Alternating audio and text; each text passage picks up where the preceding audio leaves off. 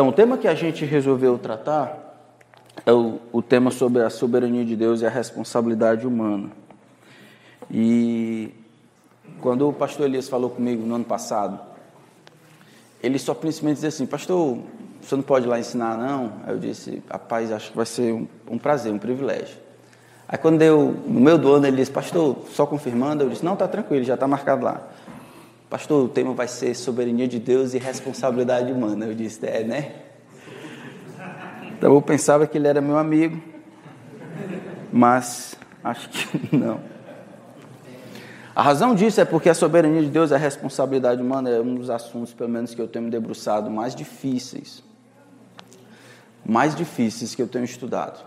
Ah, Difíceis por, de várias, por várias razões. É difícil porque compreender a soberania de Deus à luz da responsabilidade humana é difícil. É difícil porque compreender a responsabilidade humana à luz da soberania de Deus é difícil. É difícil porque as coisas que essas, esse relacionamento afeta são centrais, afeta a natureza de Deus.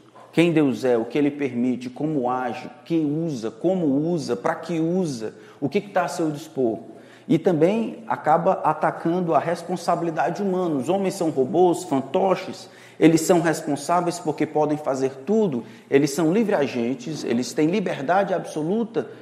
Todas essas coisas são afetadas pela nossa compreensão a respeito desse binômio aqui, soberania de Deus e responsabilidade humana. Então, quero já dizer de cara para os irmãos que algumas vezes eu vou dizer eu não sei. Tá bom? Nós vamos caminhar, ah, daqui para frente nós vamos tentar olhar o que a Escritura diz e tentar manter o máximo possível a atenção que se estabelece na própria palavra de Deus. Ao que tudo indica, não era problema dos primeiros discípulos de Deus, digamos assim, as pessoas do Antigo Testamento, entenderem a tensão entre soberania de Deus e responsabilidade humana. Eles conseguiam compreender que os dois passeavam, caminhavam e cumpriam o propósito de Deus completamente tranquilamente, sem serem ilógicos, sem serem incoerentes, sem que um anulasse o outro ou que um excluísse o outro. Então, nós vamos tentar caminhar nessa direção. Hoje, pela manhã, eu vou mais dar aula do que pregar. Eu quero mostrar para vocês a história,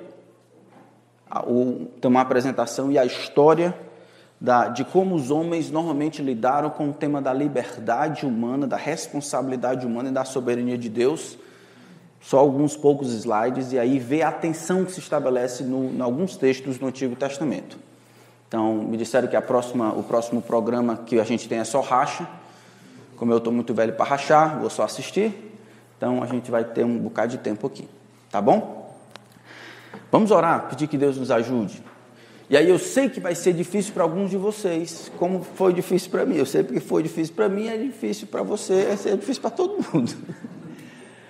Então eu, eu quero deixar aberto depois para vocês fazerem perguntas, tá certo? Talvez tomarem notas. A gente vai voltando a, aos conceitos ao longo desses dias aí, para a gente fixar determinados conceitos que são importantes. Então vamos orar, pedir ajuda a Deus para mim e para vocês. Senhor nosso Deus e Pai, grande Deus, acima de todos os céus, Deus que controla todas as coisas pelo poder da palavra, Deus que guia, restaura, que pune, Deus que interage na criação, Deus que está perto, não distante, Deus que está presente, ativo, envolvendo e julgando e examinando todas as coisas, aqui e agora, nos nossos corações, Deus que nos prescruta, que tudo vê. A Ti, Senhor, nós nós elevamos a nossa voz nessa manhã. Já cantamos, ansiando pelo retorno do Senhor, aquele dia em que o Senhor voltará para buscar aquilo que é teu. Enquanto esperamos por esse retorno, a nossa mente enfraquecida e limitada luta para compreender a tensão que existe entre a tua soberania absoluta e a liberdade e a responsabilidade que o homem tem. Dá-nos, Senhor, da tua palavra, porque vão é o socorro do homem, vão é as informações que os homens podem oferecer, as opiniões dos homens. Ajuda-nos a olhar o que a tua palavra tem a dizer, que ela seja nossa regra. Pedimos a ti, Espírito, que o Senhor seja o nosso professor, que o Senhor nos permita perceber a mentira, que se traveste, transveste de verdade, e renegar a mentira e crer na revelação que o Senhor tem nos dado na tua palavra. Que ao final desse tempo, o Senhor, o grande Deus, receba glória e que os homens sejam humilhados ao compreenderem que nós somos responsáveis diante do Senhor pelas decisões que tomamos. E isso deve servir como incentivo para tomarmos decisões sábias que tragam glória ao teu nome. Peço que fique conosco. Em nome de Cristo. Amém. Amém. A soberania de Deus e a responsabilidade humana. A apresentação de história e tensão. Se Deus, essa é a questão fundamental. Se Deus é absolutamente soberano, em que sentido podemos falar significativamente, até a palavra é difícil, significativamente de escolha humana ou vontade humana? Então, de maneira geral, as pessoas entendem assim, eles fecham uma questão assim: ora, essas duas ideias, esses dois tópicos, soberania de Deus e responsabilidade humana, fatalmente vão cair numa exclusão de uma das duas. Ou Deus é absolutamente soberano, e assim ele controla todas as coisas, ou o homem é livre, livre, livre agente, com capacidade de escolha, sem nenhuma força externa, encontrando dentro de si mesmo as, o que motiva ele as decisões. Porque se Deus for completamente soberano, é claro que o homem não é responsável, porque o homem apenas é fantoche. Deus determina o que vai acontecer de tal forma que o homem não poderia agir de uma maneira contrária que agiu. Se o homem está dentro deste quadrado aqui, ele só pode agir de uma maneira, e isso foi determinado pelo grande Deus, é óbvio que o homem não pode ser responsável. Ele não é responsável e dessa forma não pode ser responsabilizado por suas ações. Do outro lado, se o homem realmente é livre, livre tem liberdade de agir como fez e de agir de uma maneira contrária a que agiu, então Deus fica lá na surpresa. Deus fica no suspense, ele, ele não sabe, ele reflete, ele consegue ver alguns indícios, poucas pistas, mas ele fica na esperança, dando as ideias, ou vendo mais ou menos, ou tentando achar, mas ele não controla todas as coisas. Essa é a maneira mais básica de compreender a tensão entre a responsabilidade de Deus e a soberania do homem. Tem muito mais coisa à medida que a gente vai cavando. Muito mais coisa à medida que a gente vai, vai cavando, mas essa tem sido a maneira mais comum, normal de lidar com a tensão. Ressaltar a soberania de Deus sem afirmar ao mesmo tempo a responsabilidade do homem tende ao fatalismo. O homem fez porque tinha que fazer. Aconteceu. Preocupar-se tanto em manter a responsabilidade do homem a ponto de perder de vista a soberania de Deus é exaltar a criatura no lugar do Criador. Então não é somente que a gente tem que escolher entre um dos dois, a gente tem que compreender as duas coisas e a gente vai ver no final, pelo menos minha sugestão, é que a gente compreenda e aceite a tensão entre os dois. Todas as vezes que a gente suspender um e diminuir o outro, vai dar problema. É como um camarada que é bonito de se ver, vou dizer assim, minha esposa que é linda, tá tudo arrumado direitinho, mas digamos que eu tente aumentar uma das características do rosto dela, digamos que aumente uma orelha.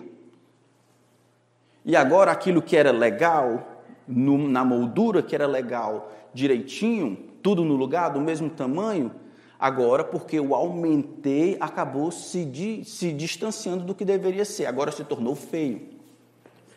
Então, a, Certo? Então a soberania de Deus e a responsabilidade humana da mesma forma. Quando eu aumento a responsabilidade humana a ponto de ser o soberano, eu destrono Deus de onde ele deve estar e Deus se transforma no Deus que cabe no meu bolso. Quando eu levo a soberania de Deus demais, a ponto de tornar um homem um próprio robô ou um fantoche, eu diminuo a responsabilidade que o homem precisa ter para suas ações e assim ser responsabilizado diante de Deus. Julgado ou julgado em Cristo e assim abençoado.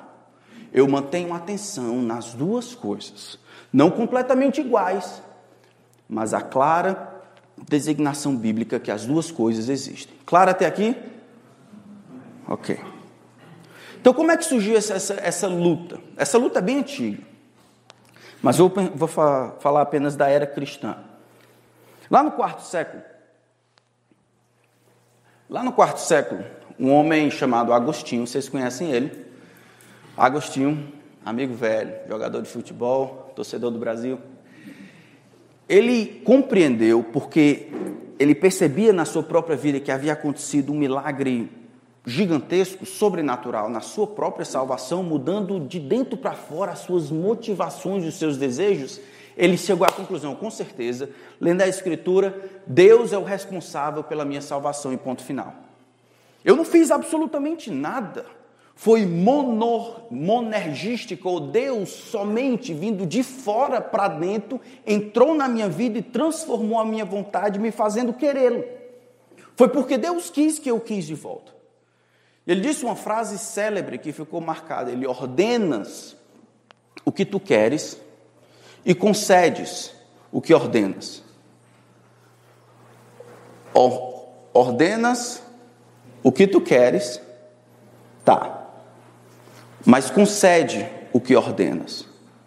Em outras palavras, Senhor, manda o que o Senhor quiser, mas não para por aí não faz com que eu te obedeça. Não é, não é suficiente para mim, Agostinho ia dizer que eu saiba o que o Senhor quer. Eu preciso que o Senhor trabalhe na minha vida e me dê força para que eu obedeça também.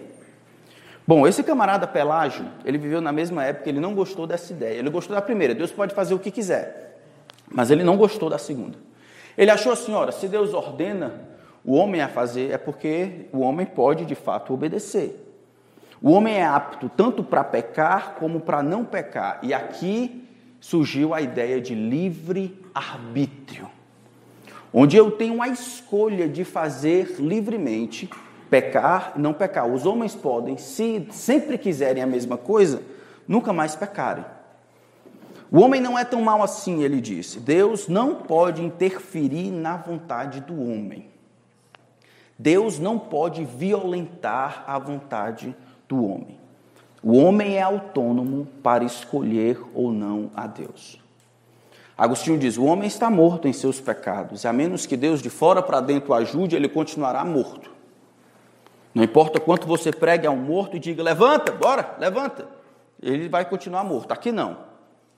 Mesmo morto, o morto pode levantar as duas mãos. Ele pode decidir escolher a Deus. A diferença entre esse e o próximo João Cassiano, é que o morto aqui em Pelágio, ele conseguia levantar as duas mãos. Esse aqui, o semipelagianismo, ele pode levantar só uma mão. Essa foi a grande diferença. Então, João Cassiano, ainda no século IV, ele rodou o sol, gostou demais de Pelágio, talvez tenha ido em Roma, conversou. Bom, ele era um camarada extremamente culto e ele gostava daquelas leis, né? Era um extremo legalista. E aí, por causa desse legalismo, eu acho que ele desenvolveu na cabeça dele uma certa teologia do mérito. Não, peraí, mas Deus é responsável completo pela salvação, esse negócio não está certo. Não, o homem tem que fazer alguma coisa, fazer, Deus faz tudo, o homem não faz nada. Não. É o seguinte: Deus dá o pontapé inicial. Vai. E aí o homem é empurrado e aí ele pode e ele vai escolher. Existe graça de Deus, obviamente, mas só no início. A graça de Deus acontece apenas no pontapé inicial, em dar para ele condições de andar, em levantar uma das mãos. A outra é com ele. Então, eles não criam no pecado original, ou seja, a natureza pecaminosa, eles criam na necessidade da graça, mas só no começo da salvação, só naquele momento para o camarada começar a viver. A graça oferecia uma forcinha inicial, os homens dependem da graça, mas eles podem escolher ficar na desgraça. O intelecto e a vontade foi atacado pelo pecado, mas eles continuam trabalhando. O homem pode pensar certo a respeito de Deus e o homem pode querer Deus. Todas essas ideias, por enquanto, eles estão tentando proteger a autonomia do homem. Estão conseguindo ver isso? Eles não conseguiram lutar com as duas coisas. Não, Deus soberano, o homem responsável, não, eles, eles são duas coisas opostas. Não é nem paradoxo, é oposto. Ou Deus é soberano, ou o homem é responsável. Então eu tenho que escolher um dos dois, sempre. Então eu tenho que proteger a liberdade do homem. O homem é autônomo. É o homem que escolhe, é o homem que tem no final. Alguns mais, outros menos, mas é o homem que decide no final. Então, essa luta por autonomia criou nem, não somente o pelagianismo, mas agora o semi-pelagianismo. Um, graça não é necessária. Outro, graça é, precisa, pelo menos no começo. O morto levantando as duas mãos e o morto levantando apenas uma mão. Lá no século XV, vou dar um pulo grande agora, lá no século XV, Erasmo de Roterdã, não o trombeteiro, mas um outro, que, que recebeu o nome em homenagem, eu acho. Está aqui não ele? Cadê ele? Ah, tá, eu vou falar mal dele. eu vou falar mal dele. Erasmo de Roterdã era um humanista e um gênio. Então, em 1514, ele traduziu parte da Bíblia que a gente tem hoje, certo? Ele traduziu parte da Bíblia que a gente tem hoje, pelo menos algumas versões. É um, mais um humanista. Mais uma vez, ele estava tentando lutar pela autonomia do homem, o homem sendo livre para tomar as suas, fazer as suas escolhas. Ele disse: a graça capacita o homem para rejeitar ou aceitar a salvação. Tá. Toda, toda salvação é pela graça de Deus. Então, pelagianismo não é necessário graça. O homem pode fazer o que quiser, vai dar certo, ele pode escolher a Deus. Eles cantaram aquela música. Foi aí que começou esse hino. Vai dar tudo certo, eu acho. O semi-pelagianismo, que aqui é o segundo, não, não, não. O homem precisa de graça, mas só no começo. Só aquele empurrãozinho inicial. Com Erasmo de Roterdã, a graça precisa para todo canto. Mas o que, que essa graça faz? Essa graça ela não salva inicialmente. Ela remove a sujeira do pecado Quase como aquela doutrina católica do batismo, remove a sujeira do pecado, o pecado original, e o homem consegue enxergar a graça de Deus para então decidir se ele quer ou não. Não existe graça irresistível, existe graça que pode ser resistida. A graça vem, ela anula os efeitos do pecado, dando para ele, para o homem, condições de perceber: ah, Jesus morreu pelos meus pecados, eu preciso dele mais. Vai dar tudo certo. A graça, então, aqui é como um mecanismo utilizado por Deus para dar ao homem vontade de escolher ou não amá-lo. A iniciativa é de Deus, a decisão final é da pessoa humana. O homem, no final, ele decide se quer ou não a Deus. No século XV, então um camarada olhando isso, ele chegou a uma conclusão muito sofisticada. Até agora, o que, que a gente tem visto? É o homem tentando ser autônomo, é como subindo as escadas. Ali está o trono de Deus, o Deus soberano. Como eles não viam a atenção. Tá. Então, até agora, o que, que a gente tem visto?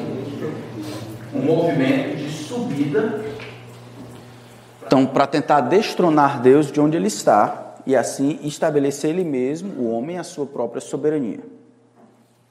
No século XV, esse camarada aqui, o Ludwig Molina, ele criou um conceito chamado conhecimento médio. O que é esse negócio de conhecimento médio? Ele achou assim, ó, ele tentou compatibilizar, tentou compreender a tensão entre as duas coisas, soberania de Deus e responsabilidade humana. Ao invés de um contra o outro, ele tentou compreender os dois. A partir desse momento, aqui, a Bíblia ela deixou, ela ficou um pouco de lado e os homens começaram a compreender, tentar entender como essas duas ideias, responsabilidade do homem e soberania de Deus, iriam funcionar em paralelo de maneira filosófica. Principalmente dentro do monoteísmo, monoteísmo cristão, essas duas coisas elas são muito importantes e elas vão ser tanto teologicamente quanto vão ter implicações filosóficas. Aqui Ele não está olhando tanto o que a Bíblia diz. Não é suficiente olhar o que a Bíblia diz. Eu preciso cavar um pouco mais, ir além do que a Bíblia diz, para tentar descobrir como essas duas verdades aqui elas caminham lado a lado. Então eu vou tentar compatibilizar, colocar uma do lado da outra. Como assim? Deus, ele cria vários mundos. Ele não cria, na verdade, elas estão assim na ideia. E ele coloca um indivíduo dentro desses vários mundos. Dentro desses vários mundos tem várias possibilidades, todas as possibilidades que a pessoa teria e agiria nessa determinada circunstância. Então, esta pessoa, o Marcos, nesse mundo, nos vários mundos, com essas oportunidades, com essas influências, ele faria assim. Estão entendendo? Então, Marcos, ele é livre para fazer. Aqui, na verdade, é um entre as várias possibilidades dele fazer, o fato dele sentar aqui na frente nessa cadeira. Tem uma infinidade de possibilidades, de mundos possíveis, de cores de, de de cadeiras possíveis, de lugares possíveis, de pregadores possíveis, e Deus olhou todas essas coisas. O Marcos, no entanto, decidiu dentre todas essas uma. Deus olhou, vai ser aquela. Sabe de uma coisa? Eu vou determinar que o Marcos faça aquilo que ele já resolveu fazer. Estou entendendo? Esse é um conhecimento médio. Deus ele tem, tem o conhecimento de todas as possibilidades. Marcos é livre para realizar aquela dentre as muitas, aquele mais quer, aquele deseja, aquele fará. Deus usa a sua presciência e olha no futuro que o Marcos vai fazer, e baseado nisso ele decreta: pronto, assim que o Marcos vai fazer. Estão entendendo? Daqui para frente, a filosofia vai entrar no meio da teologia e os homens não ficarão mais satisfeitos em entender as duas coisas, mas tentarão conciliar as duas coisas. Agora nós temos determinismo, Deus manda tudo. O homem é quase um robô. Determinismo radical. Temos o fatalismo, as coisas são por acaso. E mais um pouco aqui na frente, talvez aqui mais no meio, nós temos compatibilismo. As duas coisas caminham lado a lado, tantas vezes eu não sei como explicar. Ainda hoje, Molina e o molinismo é uma das vertentes mais importantes daqueles que adotam o arminianismo como sistema de salvação. Por último, não por último, mas finalmente Roger Olson, ele ainda está vivo, ele decidiu mudar, esse foi mais ousado, ele decidiu mudar um atributo de Deus, pelo menos de maneira suave. Ora, Deus está no comando, obviamente, porque Deus é soberano. Mas Deus não está no controle de tudo, porque o homem é responsável. A escolha divina para a salvação acontece pela presciência. Então, lembra do conhecimento médio que estava habituado, estava relacionado a tudo: onde vai sentar, o que vai escolher, o que vai comer, o que vai vestir, as várias possibilidades. Ele pegou essa ideia de conhecimento médio, Deus decretando por meio da presciência, e o aplicou à salvação. E olhou de cima e disse assim: Faz o Ricardo, sabe de uma coisa? O Ricardo vai crer em mim. Ele vai ter fé para crer em mim. Ele olhou por entre as câmeras, os corredores da eternidade, e disse: Aquele vai crer. Com base na crença que ele terá um dia, eu escolho para ser meu. É a salvação e a escolha com base na presciência que ele um dia iria crer em Deus. Não é a eleição que causa a salvação do Ricardo. Não é a eleição e a soberania que, mesmo o Ricardo sendo livre, né, nesse sentido, mesmo o Ricardo, quando decidindo seguir a Cristo, ele não foi empurrado, os anjos não pegaram, meteram a pena nele, ele, ele, ele quis decidir a, seguir a Cristo, a causa, segundo Olson, foi ele mesmo. Enquanto na, nas outras ideias, as ideias mais bíblicas, é Deus que é a causa, Ele é o autor e o consumador da fé. O livre-arbítrio é libertário. Isso é um termo importante. Livre-arbítrio é libertário ou livre-arbítrio é livre agência. Tem uma pergunta comum: o homem tem livre-arbítrio? A resposta é Depende. O homem tem livre-arbítrio? A resposta é: depende. O que você entende por livre-arbítrio?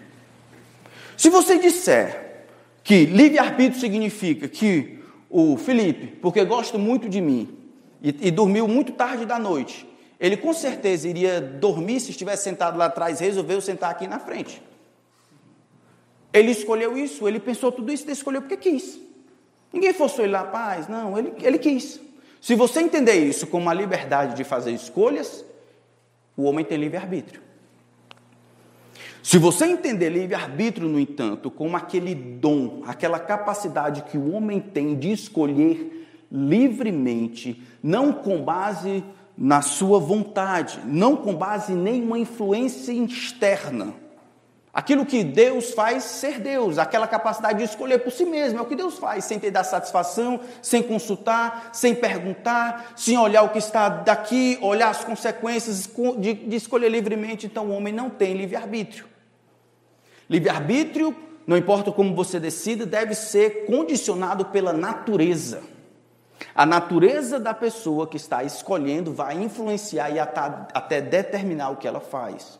Como um peixe que não pode ter liberdade de escolher viver fora d'água, como Deus, que não tem liberdade para escolher pecar, não tem liberdade para mentir, porque essa liberdade, essa livre agência está dentro da sua própria natureza santa, como um homem completamente pecador e morto que não pode decidir viver. Então, livre-arbítrio, dependendo de como você defina, o homem pode ter porque ele escolhe todos os dias. O homem pode não ter, quando aquelas escolhas implicam que ele tem uma natureza diferente da que tem. Então, Roger Olson, ele disse, ele conceitou livre-arbítrio como libertário, ou seja, a vontade não é totalmente governada por motivos externos. É capaz de agir de maneira contrária ao que age. Eu fiz isso, mas eu poderia ter feito isto. É a capacidade de agir de maneira contrária ao que já foi feito. Não na possibilidade, mas na realidade. Até aqui, estão entendendo? Certo. Só mais um. Então, não muito tempo atrás, Clark Pinnock, ele já faleceu, em 2010. Graças a Deus. Ricardo Gondi ainda está vivo, felizmente. Ricardo Godinho era daqui, de uma igreja em Fortaleza, Betesda, ali no bairro de Fátima, e aí virou o juízo. Eu fico muito triste, porque muita gente começa bem e não termina bem. Isso aqui é sempre um alerta para mim e para os meus irmãos. Ele começou a procurar explicações que não estavam na Bíblia. Esse negócio não está certo. Não não está certo. Como é que eu ligo a, a, a soberania de Deus à responsabilidade humana e o problema do mal? Como é que é isso? Isso não está certo. Então, para conciliar eu, e deixar e sempre quem perde nesses nesses arranjos, sempre quem perde é, é Deus. Eu vou fazer o seguinte: eu vou modificar a estrutura e a própria essência de quem Deus é. Eu vou roubar um atributo de Deus, modificar um pouquinho e aí o homem, vou preservar, porque eu tenho que proteger a liberdade do homem. Então aí que surge o conceito de teísmo aberto. Para preservar a autonomia humana é preciso modificar algum atributo divino. Para que o homem seja livre e tenha liberdade de escolha, Deus deve limitar seu conhecimento das coisas futuras. Deus não sabia o que eu disse há três segundos atrás, até o momento em que eu disse o que eu disse. Deus ele se limitou do seu atributo de onisciência para que o homem pudesse ser livre. Por quê? Se o homem ah, fizesse exatamente o que Deus havia predeterminado, então aquele homem, de fato, ele não teria sido livre para escolher livremente o que ele queria. Ele só estava fazendo o que Deus havia previamente preordenado. Então, o fato de Deus conhecer absolutamente o futuro, com certeza, isso rouba a autonomia do homem. Se alguém tem que perder esse, tem que ser Deus. É o que eles dizem. Então eu, eu destraçalho a onipotência, a onisciência e a presciência de Deus, de compreender e saber o futuro com certeza. E eu coloco o homem no lugar mais alto, que é o trono. Deus não sabe o futuro, porque o futuro não existe. O futuro, ele não existe porque ele ainda não é criado. Deus não é atemporal como a, como a própria Bíblia diz. Deus está inserido no tempo e ele aprende e cresce, por isso a teologia teísmo aberto, porque o futuro está aberto, ou teologia do processo. Deus está em constante modificação, aprendendo com as pessoas. Esse camarada que ficou doente agora, Deus não sabia. E agora no céu, o grande Deus está preocupado com a saúde dele, porque ele não sabe o que vai acontecer. Ele simplesmente não sabe. Deus está torcendo, talvez, para o Trump ganhar. Deus coça a cabeça lá de cima, pai, será que vão eleger o Lula? Deus não sabe. Pobre coitado, ele, ele simplesmente ele não sabe, ele, ele torce, ele interfere no presente, mas o futuro, o futuro é uma caixa fechada. Porque o homem precisa ser livre. O homem precisa ser livre. Atenção soberania, responsabilidade, ou seja, soberania de Deus e responsabilidade humana, não é um problema a ser resolvido. Vou dizer de novo. A maneira, se nós começarmos não da filosofia para a Bíblia, mas da escritura, da teologia, e permitir que a escritura diga quem é esse Deus e quem é o homem e como esses dois se relacionam, então não existe problema. Não quer dizer, isso não quer dizer que não haja tensão. E não quer dizer que haja incoerência. Digamos que eu tenho um quebra-cabeça. Uma coisa diferente é eu olhar o quebra-cabeça que é todo preto e de repente ver umas peças brancas e dizer, ó, tá vendo? Isso aqui é ilógico. Esses são, são peças de dois quebra-cabeças. Outra coisa é eu dizer, rapaz, nesse, nesse quebra-cabeça todo preto, Está faltando 20 peças. E é por isso que eu não consigo compreender o todo. Atenção, responsabilidade, soberania de Deus é esse segundo aqui. É um mistério, nós não conseguimos compreender, mas a Escritura fala das duas coisas nos mesmos textos, de maneira compreensiva, não incongruente, não ilógica, não irracional. E nós faríamos bem se aprendermos com isso. Não é um problema a ser resolvido, é uma estrutura a ser explorada. Que tem sido muito legal para mim explorar essa estrutura. Eu quero compartilhar com vocês agora quatro textos que falam sobre essa tensão, textos narrativos que falam dessa tensão, para a gente ver essa tensão junto e ver se essas coisas são de fato assim, tá bom? Ah, primeira delas, Vamos olhar Gênesis capítulo 45.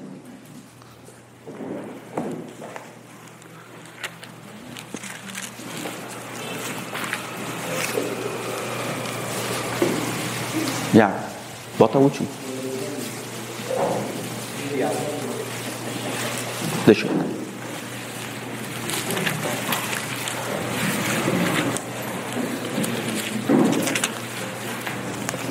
Deixa eu dar só uma geral aqui.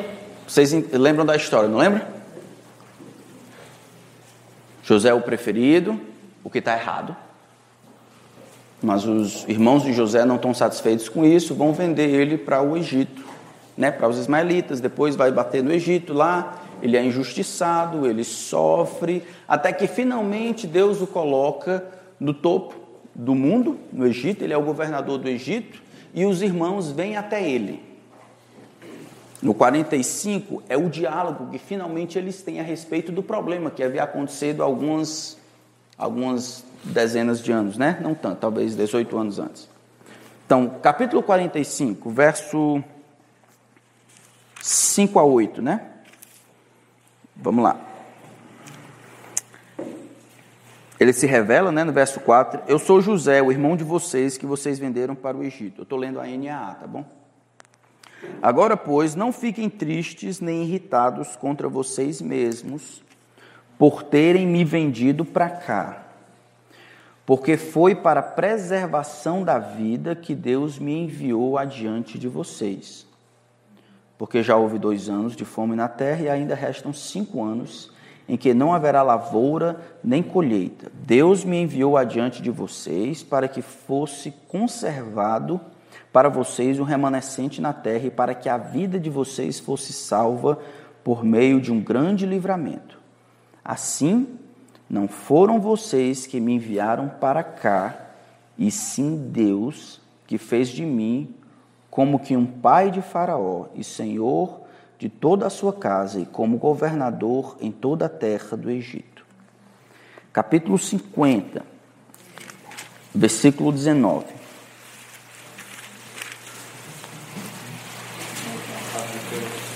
capítulo 50, versículo 19. Depois daquilo que ele disse, o, o pai deles ainda estava vivo, o pai deles vai morrer. E aí eles voltam a falar sobre isso de novo. Estão com medo de, de José os punir agora, sendo que o pai deles morreu. Ele diz assim, verso 19: Mas José respondeu: Não tenham medo. Será que eu estou no lugar de Deus? Vocês, na verdade, planejaram o mal contra mim Porém, Deus o tornou em bem, para fazer como estão vendo agora, que se conserve a vida de muita gente. Começando por esse versículo aqui, versículo 19 e 20. O que esse texto está dizendo é que José, ele não vai tomar vingança. Eles estão com medo de ter vingança, agora ele diz: Olha, eu não vou tomar vingança de vocês. E a razão disso está no versículo 20 é que Deus, ele reconhece que Deus estava trabalhando com uma boa intenção para isso. Deus estava trabalhando e ele tornou o bem para fazer como hoje agora está se vendo e está vendo. Então, com base na, no atributo de Deus, nesse atributo de benevolência e misericórdia em preservar a vida, José quer copiar o que Deus está fazendo. Não vai haver punição. Não é que José ele acha que ele não sabe o que é certo e errado. Não é que ele está dizendo, ó, oh, vocês estão fazendo o certo. Ele diz, vocês intentaram mal. Versículo 20, vocês planejaram mal contra mim. Isso é passível de punição. Mas eu quero concentrar não em que vocês fizeram, eu quero me concentrar no que Deus planejou fazer. E foi bom. Com base nisso, eu não vou punir vocês. Talvez uma pergunta precise ser dita aqui, precise ser feita aqui. Se nós olharmos o versículo 20, duas palavras aparecem aqui que demonstram a tensão e a relação entre as duas personagens. Qual é a palavra? Intentar, planejar. No original também é a mesma palavra. Deus está planejando algo, os irmãos estão planejando algo. O texto aqui ele não diz que Deus transforma o mal em bem depois dos eventos. Tanto é que no texto que nós lemos no capítulo 45, ele diz: Foi Deus, usando de hipérbole, foi Deus que me trouxe para cá no final, para poder conservar muita vida. Então não é que Deus, tá, as coisas estão acontecendo e Deus transforma o mal e o bem no final ele consegue ver que Deus está trabalhando usando, usando a malignidade da natureza humana, enquanto eles planejam o mal, o grande Deus, ele planeja o bem e realiza o bem. Eles vão falar com José, e José diz para eles que fizeram mal porque eles são responsáveis.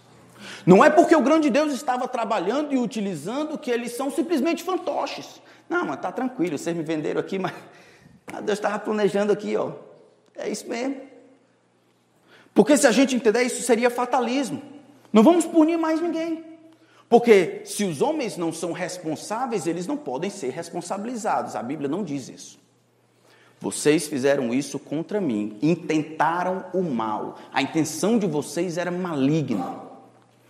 Deus, em sua soberania, teve uma intenção positiva, não a posteriori, ou seja, não depois do evento, mas antes, durante e depois.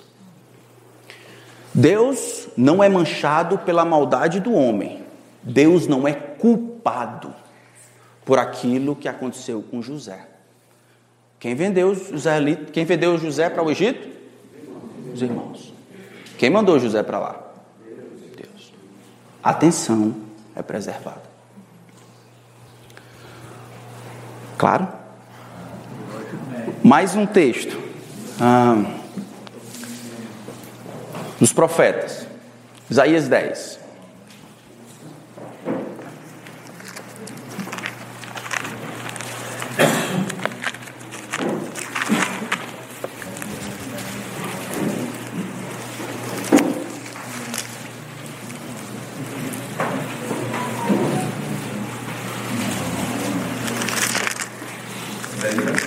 Isaías 10, né? É Isaías 10 mesmo?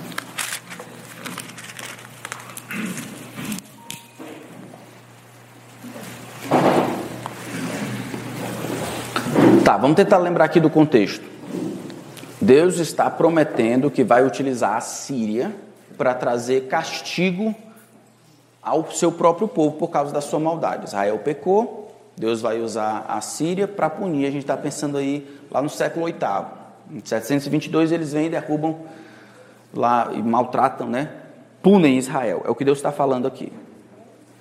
Vamos tentar entender, no entanto, como é que Deus consegue utilizar a Síria para cumprir o seu plano de punir Israel e ao mesmo tempo, ao mesmo tempo, punir a Síria por aquilo que ele está fazendo. Vamos ver se o texto diz. Ai da Síria, verso 5: cetro da minha ira, a vara de sua mão é o instrumento do meu furor. Eu a envio contra uma nação ímpia, e contra o povo da minha indignação lhe dou ordens, para que dele roube a presa e lhe tome o despojo, e o ponha para ser pisado aos pés como a lama das ruas. Ela, porém, assim não pensa. Seu coração não entende assim. Pelo contrário, seu coração só pensa em destruir, exterminar, não poucas nações. Porque diz: Não são meus comandantes todos eles reis? Não é Cano como Carquemes e Amate como Arpade e Samaria como Damasco? O meu poder atingiu os reinos dos ídolos, ainda que as suas imagens de escultura eram melhores do que as de Jerusalém e do que as de Samaria. Será que não posso fazer com Jerusalém e os seus ídolos o mesmo que fiz com Samaria e os ídolos deles? Por isso, quando o Senhor tiver acabado toda a sua obra, no Monte Sião e em Jerusalém, então castigará a arrogância do coração do rei da Síria e o excessivo orgulho dos seus olhos, porque o rei disse: Eu fiz isso com o poder da minha mão e com a minha sabedoria, porque sou inteligente. Removi os limites dos povos, roubei os seus tesouros e, como valente, abati os que se assentavam em tronos. Meti a mão nas riquezas dos povos, como se mete a mão no ninho. E como se ajuntam os ovos abandonados, assim eu ajuntei toda a terra, e não houve quem batesse as asas, ou abrisse o bico, ou desse um pio. Será que o machado pode se gloriar contra aquele que corta com ele? Ou será que a serra pode se engrandecer contra o que a maneja? Seria como se o cetro movesse quem o segura, ou o bastão levantasse quem não é quem não é madeira. Por isso o Senhor dos Exércitos fará definhar os soldados deles, todos robustos, e debaixo da sua glória acenderá uma chama como a chama de fogo, porque a luz de Israel virá a ser um fogo, e o seu santo como labareda, que num só dia queimará e consumirá as ervas daninhas e os espinheiros da Síria. Também destruirá totalmente a glória da sua floresta e do seu, do seu campo fértil. Será como quando um doente vai definhando as árvores que restarem na sua floresta serão tão poucas que até uma criança poderá contá-las. Tá. Nesse texto, onde é que eu vejo a soberania de Deus? Verso 5, por exemplo, Deus ele tem controle sobre todas as coisas, sobre todas as nações. A Síria é descrita como um instrumento, como uma ferramenta do seu furor. Verso 6: Eu envio é, é, é eu que faço. Então, o controle do Senhor em utilizar a Síria para punir o seu povo é claramente declarado. Algo, no entanto, acontece. Alguns vão dizer: como é que Deus faz isso? Olha, Deus faz isso simplesmente deixando a Síria, que é má, seguir o livre curso, fazendo com que a violência do coração da Síria tenha um lugar para extravasar o lombo do seu povo. Então o que, que Deus faz? Deus simplesmente fica de fora e ele abre a porteira como de um touro brabo, a Síria vem e ela entra e esmaga e destrói tudo. Essa é uma possibilidade, com certeza está envolvida a violência da Síria e o uso disso. Mas se fosse só isso, por que, que a Síria foi punida? O homem é responsável. Como assim? Deus diz: que nessa força que a Síria tem, ela não reconhece a fonte. Versículo 7, ela porém assim não pensa. Não pensa como assim? Não pensa que ela é instrumento. Não pensa que ela está sendo usada. Não pensa que Deus é soberano e controlando todas as coisas. Ela pensa em autonomia e independência. A minha força. Seu coração só pensa em destruir e exterminar não poucas nações. Não foi somente o excesso o problema da Síria, mas dentro do coração, ao invés dela ser humildemente serva de Yahvé, ela vai tomar essa força para si. É por isso que Deus vai puni-la. Não é isso que ele diz? Por isso, verso 12: quando o Senhor tiver acabado toda a sua obra, e em, em Sião em Jerusalém, então castigará o que? a arrogância do coração do rei da Síria e o seu excessivo orgulho dos seus olhos. Deus tem liberdade de usar o que quer, como quer. Quando existe violência contra o seu povo, Deus ele é protegido, a sua reputação é imaculada. Deus não é o autor da violência. Quem faz a violência? A Síria. Quando a Síria, no entanto, faz a violência, e faz a violência de si, não como instrumento, mas de si para si, a Síria, a própria Síria, será punida por Deus. Esse é o mesmo caso com Abacuque. O mesminho. Como é que Deus pode usar alguém que é pior do que a gente para me disciplinar? E a gente pergunta isso. Não pergunta? Está na fila do banco. Gigantesco. Chega alguém que cruza e diz, rapaz, como é que Deus, aquela pessoa, filho do Senhor, e está na fila do SUS para receber um, um, uma cirurgia, e alguém entra na sua frente, como é que Deus, Deus pode estar tá usando aquilo, aquela pessoa que é filho do cão, para, de alguma forma, ensinar e ajudar você a perceber e tomar o seu lugar. E ficar no seu lugar. Aqui, as duas coisas são preservadas. Vamos ver mais uma história. Segundo Samuel. Vamos olhar lá a história de Davi. Essa aqui é um intrigante, é muito intrigante. Segundo Samuel 24.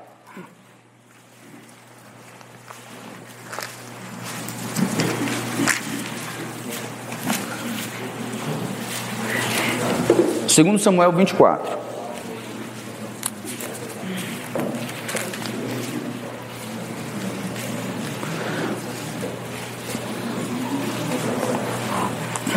Davi, agora que já está no trono, ele não está muito longe de morrer, ele já está gozando de um tempo de paz. Olha o que acontece no versículo 1. Mais uma vez, a ira do Senhor se acendeu contra os israelitas. E ele incitou Davi contra eles, dizendo: Vai, levante um censo de Israel e de Judá o rei disse a Joabe, a comandante do seu exército: Percorre todas as tribos de Israel, desde Dan até Bersebe, levanta censo do povo, para que eu saiba o seu número. Então Joabe disse ao rei: que, que o Senhor, seu Deus, multiplique este povo cem vezes mais, e que o rei meu senhor o veja. Mas por que o rei meu senhor quer fazer uma coisa destas? Porém a palavra do Senhor prevaleceu contra Joabe e contra os chefes do exército. Verso 10. Depois de haver recenseado o povo, Davi ficou com, com dor no coração e disse ao Senhor: Cometi um grande pecado ao fazer o que fiz. Mas agora, ó Senhor, peço-te que perdoes a iniquidade do teu servo, porque fiz uma grande loucura. Quando Davi se levantou pela manhã, a palavra do Senhor veio ao profeta Gade: vidente de Davi, dizendo: Vai e diga a Davi, assim diz o Senhor, eu lhe ofereço três opções, escolha uma delas para que eu a execute contra você. E aí Davi vai ser punido por aquilo que fez. Existe um outro texto de 1 Crônicas, né? capítulo 21, não preciso ir para lá, que conta esse relato aqui. 1 Crônicas foi escrito no período posterior, onde os israelitas, o, escritor poderia olhar para trás e perceber determinados desdobramentos na história. Em 2 Crônicas, por exemplo, o versículo 21, acho que é o versículo, capítulo 21, do versículo 1 a 7, vai falar que Satanás estava envolvido nesse recenseamento. Mas isso não resolve o problema. A mudança de perspectiva do como Deus faz não resolve o problema. O texto explica claramente que Deus, em sua ira, incita Davi a fazer o censo. Alguma coisa acontece que Davi, quando faz, ele peca contra o Senhor e aí ele será punido. Ele é punido e ele se encontra nessa situação de pecado porque ele compreendeu que, mesmo embora Deus o tenha incitado, ele é responsável por isso que está sendo penalizado. Eu cometi um grande pecado contra o Senhor. E ele espera que Deus o puna porque ele livremente escolheu fazer o que ele fez. Mas incitar veio do Senhor. Esse texto não diz que Deus está incitando ao pecado. E aí, talvez uma outra perspectiva seja aquela de 1 Crônicas, em que Satanás se levanta e tenta Davi nesse quesito, e ele cede. Talvez o que está acontecendo é que Deus queria que ele fizesse o recenseamento e, e Davi talvez ficou soberbo, vendo o número e a quantidade de pessoas, no meio do caminho algo foi transformado em bom. A gente não sabe os detalhes de como. Sabe que existe Deus judicialmente ele incita Davi. Davi faz alguma coisa que Deus havia incitado. Davi peca contra Deus. Davi será punido. Deus é soberano. O homem é responsável. Não existe no texto sagrado nenhum problema entre estabelecer as duas coisas. Não existe. A tal ponto de que as coisas ruins que os homens fazem, de alguma forma, elas estão dentro aí. Deus não somente observando, mas agindo, não de maneira a sujar as mãos ou ser maculado pelo pecado, mas estar ativo, presente, coordenando, incitando, não roubando do homem a responsabilidade, não anulando a responsabilidade do homem. Davi ainda será punido. Ele entende, Deus entende, todo mundo entende. Acho interessante no final disso aqui é que esse diálogo de 2 Samuel 24 vai acabar com, a promessa de Davi construir o templo.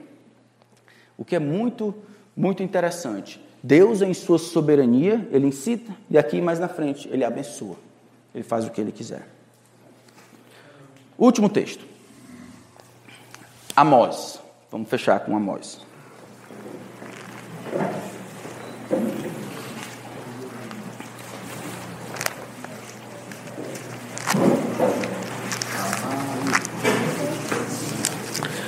Capítulo 1, está na Bíblia de vocês, pode, pode procurar. Eita, tem misericórdia de nós, Jesus, né?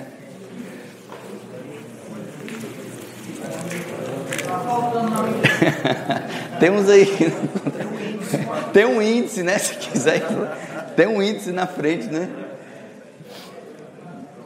Ou então você liga, né? Não sei. Aí bota lá, talvez ajude.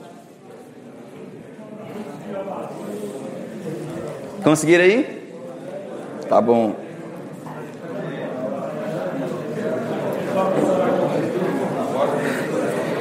É Ageu, na verdade. Vamos lá, desculpa. Agora, vamos lá no índice, no índice, ó. Ei, eu perdi aqui. O capítulo 1, contrário a Geu.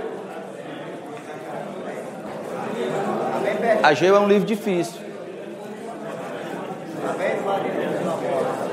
É.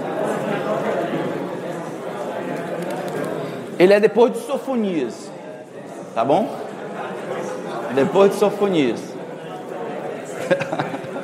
o menino disse aqui, eu não sabia nem que tinha Sofonia.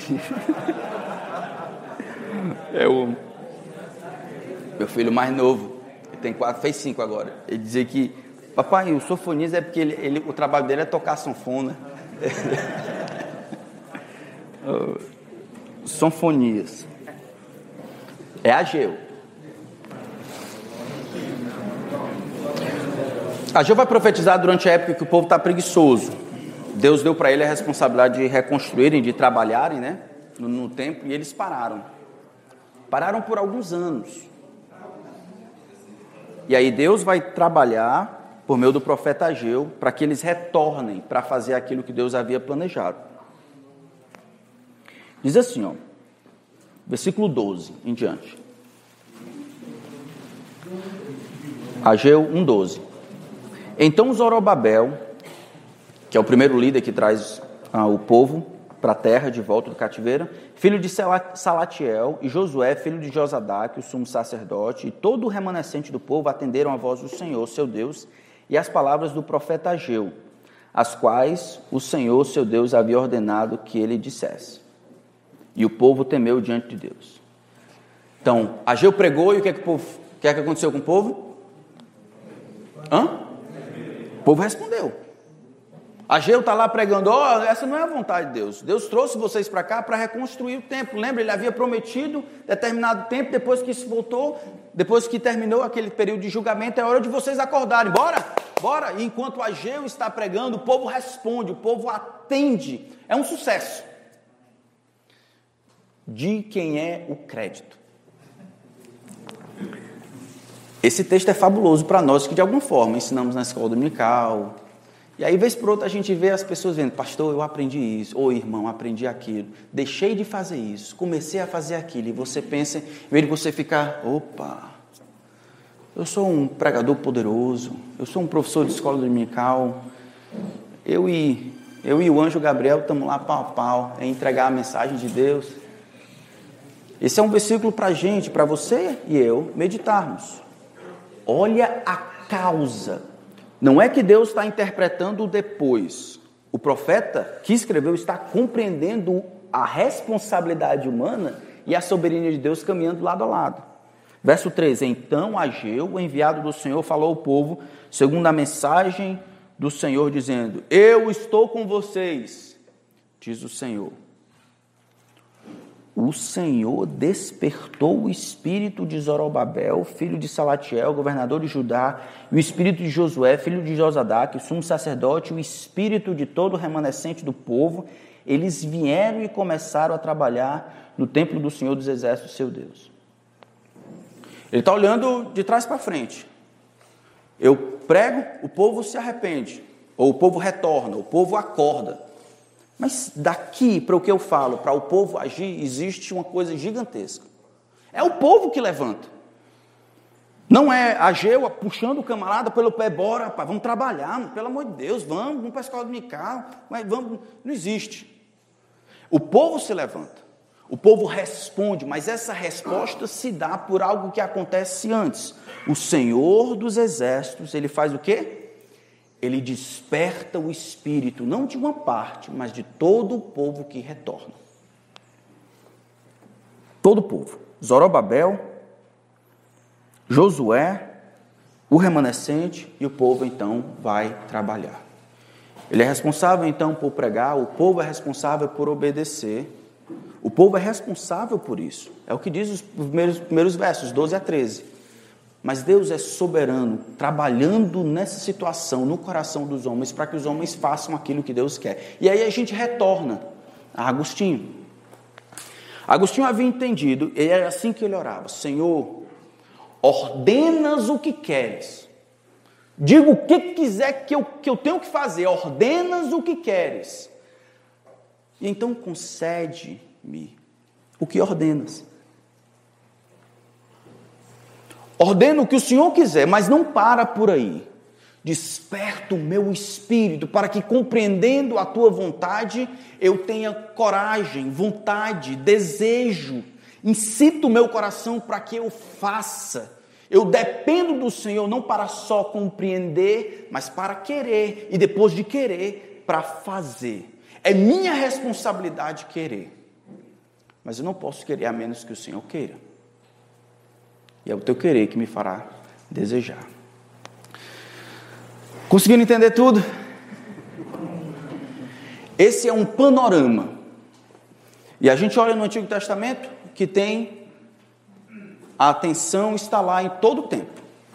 A gente, eu tinha separado umas 12 textos em que, no Novo Testamento também, em que a gente observa a tensão entre as duas coisas. Esses, no entanto, foram suficientes em vários locais do Antigo Testamento, profetas escritos, para perceber que existe uma tensão. Espero em Deus que daqui agora, com esses elementos, nós vamos ver como essa tensão se processa na prática. Os escritores sagrados, eles compreenderam essa questão de responsabilidade e soberania de Deus, não como uma ideia a ser dissecada, mas na vida. Quando perco os filhos, quando Deus me poupa, me, me, me tira determinada coisa, quando eu adoeço, quando eu sofro, quando perco a guerra. Eles entenderam na prática, na experiência, e era isso que eu gostaria que nós víssemos.